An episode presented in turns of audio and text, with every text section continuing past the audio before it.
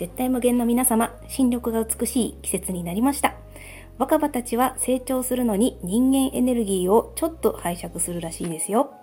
私たちも植物エネルギーを拝借しつつ、5月もますます元気なアキネーと、よっちゃんです。今日も5次元放送局心が軽くなるラジオ始まるよ。始まります。ねえねえ、あきねうん。今、若葉たちからエネルギー、あ、若葉たちがうん。エネルギーを拝借するって言ったけど、うん。それってどういうこと？うん。あの、枯れ枝みたいなところから、うん若い芽が出てくる時ってものすごく爆発的なエネルギーが必要なのね。うん確かに必要なイメージはできるね、うん全くないところからだもんね。そう。うんってなると、まあ、周りにいる人間が垂れ流してるエネルギーもちょっと拝借して、うん。大きくなるのに役に立てようかなみたいなのがあって、うん。それ奪われてると人間は5月病っていうちょっとエネルギーが足りない状況になったりするっていうね。ん。うん。5月病ね。うん。私もあの昔介護の仕事をしてたんだけど、うん。やっぱりその5月はあのエネルギーをどんどん植物が吸い取るからうん。その例に耐えられない、うん。ちょっと体が弱ってたり、うん。免疫力が下がってたりするお年寄りは、うん。やっぱり亡くなる場合が多いんだよって聞いたことあるのを思い出す、うん。じゃあ昔から言われてたんだうん。やねっ。ぱ感じてはいたんだね、うん。うん。体があの重いとかうん。うん心が重いっていう時とかは、うん。アキネはなんかしてることある、うん。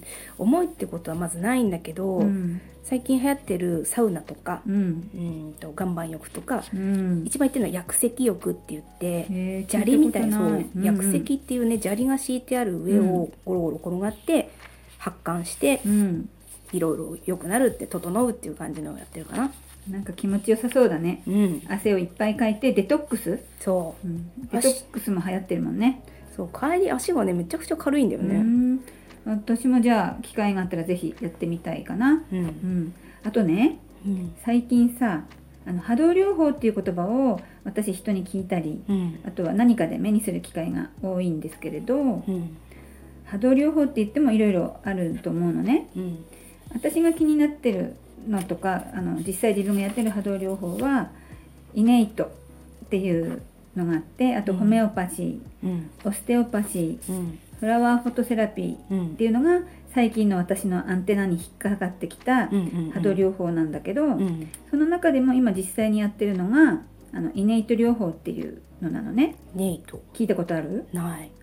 あのあのですねうん木村仁さんっていう方がもともとは針の治療とかをやってたりうん。あとホメオパシーを自分ですごい勉強して自分でホメオパシーの薬を作ったりしながら、日本人間の大元のなんていうのかなこう根本をやっぱ治さないとその時症状は軽減してもやっぱりまたそのその人が持ってるあの悪いところが出てくるっていう自分の体験からうん。大元の大元を治すのをこう目指して見つけた療法なんだけどうん。あのリモコンのスイッチが入るとあのリモエアコンが作動するようにうん。私たちの体もあるスイッチが入ると自然に自動的にあの一番体のちょうどいいところうん。ゼロ波動ってその先生は呼んでるんだけど、うん。プラスマイナスゼロの一番シンプルなあのもともとあった体に戻してくれるっていう療法で頭にねそのリモコンでいうスイッチみたいなちょっとある波動語っていうボタンみたいなのをちょっと押すことでうん。私たちの頭にスイッチが入ってうん。上から下にそのエネルギーが下がっていってあとは中から外側にこうエネルギーが広がっていくっていうその流れがあってうん。どんどんあの全ての病気にの根っこの部分が改善されることで全ての症状が改善されるっていう考え方でもう本当に波動の治療法で、あの本来ならば1回すれば十分私たちはそのプラスマイナスゼロのところに行くんだけど今は電磁波とか食事の添加物とか水道水に入ってるフッ素とかまあいろいろ環境とか体に悪いのがあるから、まあ、月1回ぐらいは受けるといいよねっていうことでちょっと私は今毎月1回あの受けてるところなんだけど。誰かにやってもらうの？あのそれをその頭のスイッチ、うん。頭の上に置くスイッチを持ってるそのイネイトをのなんていうの先生、うん。まあ、先生ではないからね先生って呼ばないでねっては言ってる言われるんだけど、うん。まあ、先生がその波動具っていうスイッチ代わりのものを頭の上の方に置いて私たちは1時間か2時間ただ横になってグースか寝てるだけなんだけどうん。体が勝手にそのエネルギーを整えてくれるっていうものなのね。便利だね。そう寝てるだけでいいっていうのはいいよ。うん。楽ちんだし夢うん。夢見てね、まあ、夢っていうかいい気分で寝てられるから。でそれをやっていて他にもそのオステオパシーとかホメオパシーとかフラワーフォトセラピーとかねいろんな話を聞いて今ねその波動療法の時代になってきてるんじゃないかなって私は感じてるんだけどうんうん秋音はなんかそういう波動的なうん。なんか治療法とか知ってる、うん、昔からある霊気ヒーリングとかも、うん。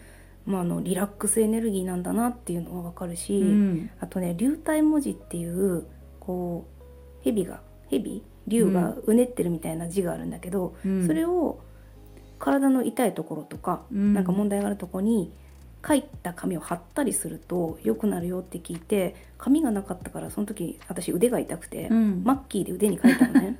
そしたらなんか痛くなくなる気がするんだよね。ねあれすごいなと思って。その字が持ってるやっぱ波動がうん。体のその痛い部分に作用するっていう感じなのかね。そうだね、あとそれはお財布とかに書く文字もまた別にあったりとか、いろんな用途によってうん。変わるみたいだし私の友人がねオステオパシーに通って、うん。半年目うにん。ワンネスを体験したっていうぐらいすごい体験をしてるから、うん。もういろいろね選択肢があるなと。本当だね、うん。私のあげたやものだけでも結構すごいなと思ってるけど秋音の言ったのも今初めて聞いたからうん。流体文字もなんか面白そう。うん。マッキーで書けるんだから、うん。私だって書けるだろうからちょっと調べて体験してみたいね。そうだね。あとね、うん波動療法の先生としたら、うん。私たち住んでるの仙台なんだけど、うん。仙台に有名な丸山クリニックっていうのがあってあー知ってます。あの先生すごい波動を扱うんでしょ？波動師なんでしょ、うん、あのオーリングとか、うん。あと漢方実は私もその丸山先生のところには、うん。子供が小さい時に、うん。まあ、喘息があったので、うん。勧められてうん。友達に勧められて、一時期通ってた時があったけど漢方をあの処方する先生なんだけど、うん。漢方は全部オーリングテストで選ぶし、うん。あとは今はあのイラスト名前忘れちゃったけどやっぱイラストあ薬絵うん。薬絵、うん。あの買ってうちの母がちょっと調子悪い時買ってきてうちに貼ったり体に貼ったりしたこともあったから。うちに貼るの？壁に貼るのね。なんか絵だからこれは壁に貼ってもいいし体に乗せてもいいですよっていうのがあったから、壁に貼ったものもあるしあの母親のお腹に挟んだのもあるし、うん。まあいろいろな使い方をちょっと試してたことがあるけど、うん。たそれもねそう言われてみれば波動だね、うん。今今思った。絵だからあれだったけど、波動なんだね。